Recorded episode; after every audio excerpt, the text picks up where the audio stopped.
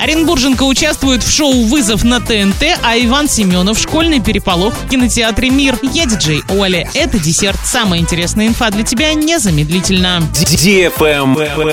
News. 20-летняя Анастасия Атангулова родом из Оренбурга стала участницей реалити-шоу «Вызов» на телеканале ТНТ для лиц старше 12 лет. Выпуск с ее участием можно будет посмотреть уже в эту субботу. Девушка изобрела новое направление в искусстве – пиротехническую живопись живопись. Как говорит сама студентка, это синтез искусства и науки. При помощи химических и физических процессов девушка создает образы, превращающиеся в картины в электронном микроскопе. Каждая из таких работ уникальна и не имеет аналогов. Выпуск с участием Анастасии можно будет посмотреть 15 октября в 14.00 на ТНТ. Правильный чек. Чек-ин. Сегодня в кинотеатре «Мир» смотри комедию «Иван Семенов. Школьный переполох» для лиц старше 6 лет. История приключений приключений хулигана и фантазера Ивана Семенова, которого за плохое поведение переводят из элитной частной гимназии в самую обычную школу на окраине Перми. В новом классе Иван быстро находит себе друзей и проказничает еще хлеще, становясь кошмаром для всей школы. Заказ билетов 340606 или на сайте orinkino.ru.